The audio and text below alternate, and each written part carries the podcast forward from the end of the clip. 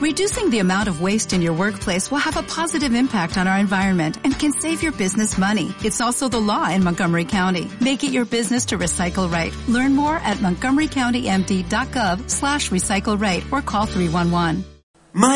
en guapísimos hijos de Ilúvatar, soy Kai y en este vídeo voy a contaros la vida y la historia de Glorfindel, el elfo de los cabellos dorados de Gondolin y de Rivendell. Antes de empezar quiero decir que la historia de Glorfindel es un poco complicada y que Tolkien escribió más de una versión sobre ella, pero en este vídeo lo que haré será recopilar toda la información dispersa, omitir las partes malas y contaros la versión definitiva de la vida de Glorfindel tal como Tolkien la concibió poco antes de su muerte en 1973. Dicho esto, empecemos.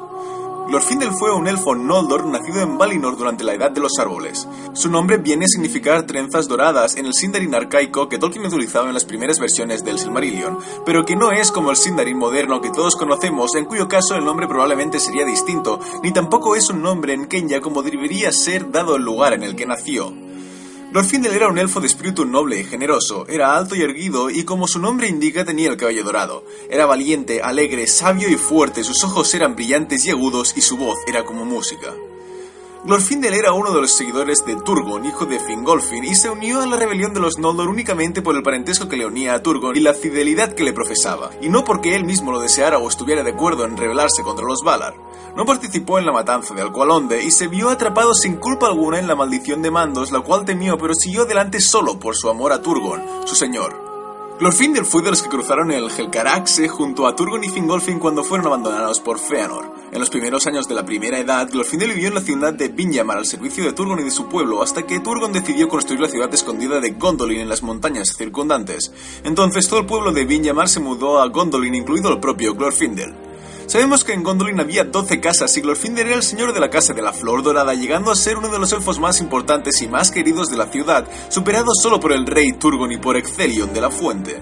Durante años vivieron en relativa paz, sin inmiscuirse con los asuntos del exterior, hasta que en el año 473 de la Primera Edad se libró la Nirna de Zarnoedia, la batalla más importante en la guerra contra Morgoth, en la que Turgon, el rey de Gondolin, dirigió a un ejército de 10.000 elfos al campo de batalla, entre quienes se encontraba Glorfindel. La batalla fue desastrosa para elfos y hombres, solo unos pocos pudieron huir a salvo, solo Turgon y los de Gondolin, gracias a los hombres de Ador y Acthelion y a que fueron los encargados de cubrir la retaguardia de los supervivientes mientras huían hacia las montañas. Así fue que se mantuvieron en Gondolin durante algunos años más hasta que al final llegó la traición de Maeglin y Morgoth atacó la ciudad con todas las huestes que tenía. Gondolin fue asediada y destruida y casi todos sus habitantes murieron, incluidos el rey Turgon y Excelion de la Fuente. Pero no Glorfindel, quien consiguió salvarse junto con Tuor, Idril, Earendil y unos pocos más, yendo por un túnel secreto que pasaba por debajo de la ciudad y terminaba en las montañas.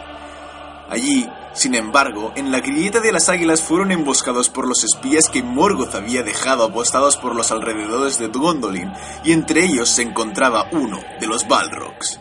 Entonces Glorfindel, haciendo acopio de un valor increíble, plantó cara al Balrog él solo, esperando contra toda esperanza ganar el suficiente tiempo como para que sus compañeros pudieran huir a salvo. Por suerte, las grandes águilas hicieron aparición dirigidas por Thorondor, su rey, y gracias a ellas los supervivientes de Gondolin consiguieron derrotar a los enemigos. Sin embargo, llegaron demasiado tarde para ayudar a Glorfindel, ya que mientras aún luchaban, él y el Balrog se precipitaron por el acantilado de las montañas, y ambos murieron. Thorondor recogió su cuerpo y le enterraron allí mismo y se dice que en su tumba siempre crecieron flores doradas. Después de aquello, el espíritu de Glorfindel, como de todos los elfos que mueren, fue a Mandos, a Valinor, donde esperó expiar la culpa por la rebelión de los Noldor. Pero Manuel, jefe de los Valar, sabía que Glorfindel no había tenido culpa, dado que todo lo que había hecho había sido por fidelidad a Turgon, y no solo eso, sino que además, gracias a su sacrificio contra el Balrog, Earendil, nieto de Turgon, se salvó, y gracias a eso Earendil pudo ir hasta Valinor y pedir el perdón de los Valar, lo cual sirvió para que los Valar cruzaran el mundo hasta Beleriand y derrotaran a Morgoth algo que en última instancia no habría sido posible sin el sacrificio de Glorfindel, aunque Glorfindel mismo eso no lo podía saber en el momento de la lucha y se habría sacrificado de igual modo aunque los supervivientes hubieran sido gente del menor rango posible de modo que Manu restauró el cuerpo de Glorfindel, quien pudo vivir en Valinor junto con los Maiar y los elfos Banyar durante los últimos años de la Primera Edad y los primeros siglos de la Segunda. De hecho, allí Glorfindel se convirtió casi en un Maiar, pues a pesar de ser un simple elfo, su poder espiritual había crecido considerablemente gracias a su sacrificio. Hasta que ya muy entrada la segunda edad del Sol, concretamente en el año 1600, Sauron terminó la construcción de Barad-dûr y forjó el Anillo Único, y todos los pueblos de la Tierra Media se dieron cuenta de sus verdaderos designios y supieron que la guerra contra él sería inevitable. El rey Gil-galad envió mensajeros a Númenor, y de Númenor las noticias llegaron a Valinor por mano de los elfos de Thor Eresea, y así fue que Manwë se enteró de lo ocurrido. ¿Y qué hizo él, Manwë, el rey supremo de Arda? Pues como respuesta envió a Glorfindel de vuelta a la Tierra Media para que ayudara a Gil-galad y a Elrond en aquella hora de necesidad. Glorfindel llegó a Lindon y poco después fue cuando Sauron arrasó Eregion y se libró la guerra de Eriador, en la cual Glorfindel desempeñó un papel prominente. No se sabe exactamente cuál, pero se sabe que lo desempeñó, probablemente luchando al lado de Elrond y ayudándole en la fundación de Imladris, también conocida como Rivendell. Siglos después sucedió el hundimiento de Númenor y se fundaron los reinos en el exilio de Arnor y Gondor, y la Segunda Edad terminó con la Guerra de la Última Alianza, en la que Glorfindel también luchó y fue uno de los pocos que sobrevivieron a ella.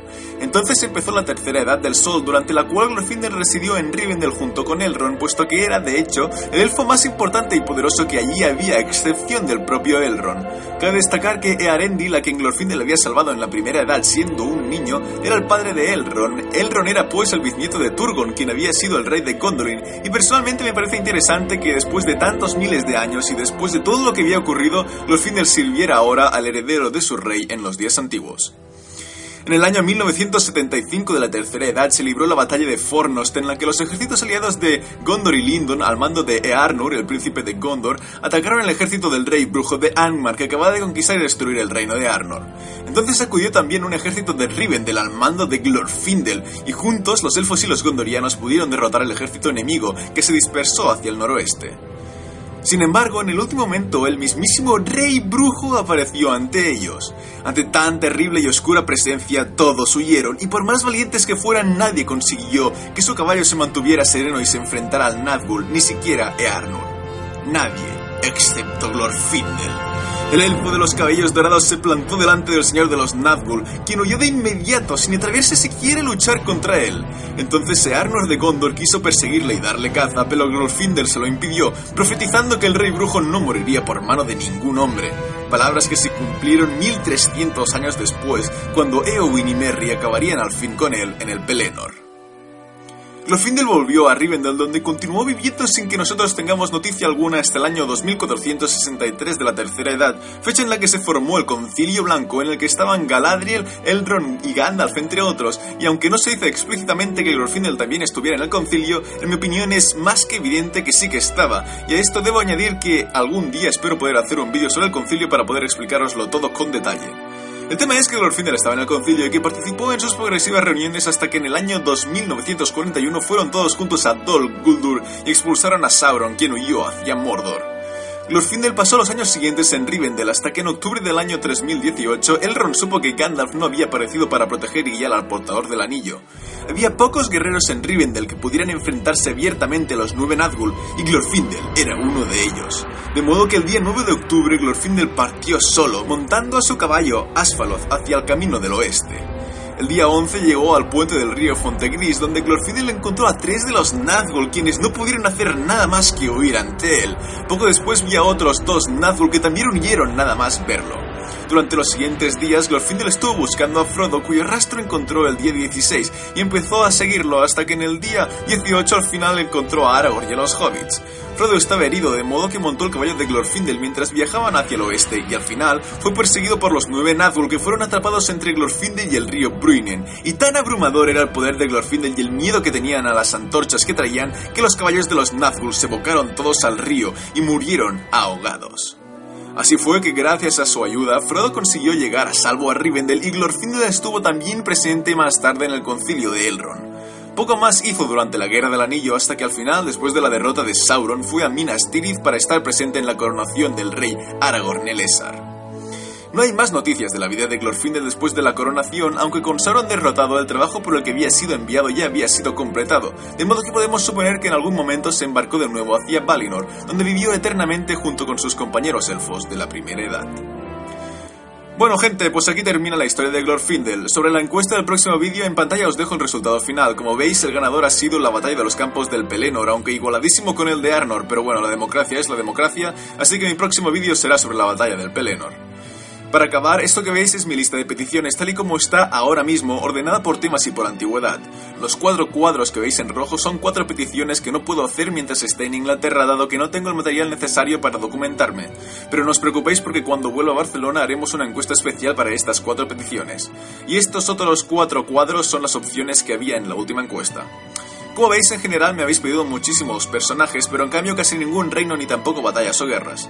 De modo que os animo a que me pidáis más reinos o batallas que no estén aquí en la lista para que las pueda poner en las siguientes encuestas. Si solo habéis visto las pelis y no sabéis de otros reinos o batallas que pedirme, pues no os preocupéis, ya rellenaré yo la lista con cosas que crean que puedan ser de vuestro interés. Así pues, la siguiente encuesta es sobre las siguientes cuatro opciones. El reino de Eregion, la raza de los Ents, la historia de Gandalf y la batalla de Sarn Athrat. Si no sabéis qué escoger, votad por la batalla de Sarn Athrat, que es mi batalla preferida y me muero por hacer un vídeo de ella. Votad una de estas cuatro opciones en comentarios. Dejad simplemente el nombre Eregion, Ents, Gandalf o Sarn y ya está. Así que nada, espero que os haya gustado el vídeo, dadle like si os ha gustado y suscribiros para más vídeos de la Tierra Media. Un saludo a todos, chavales.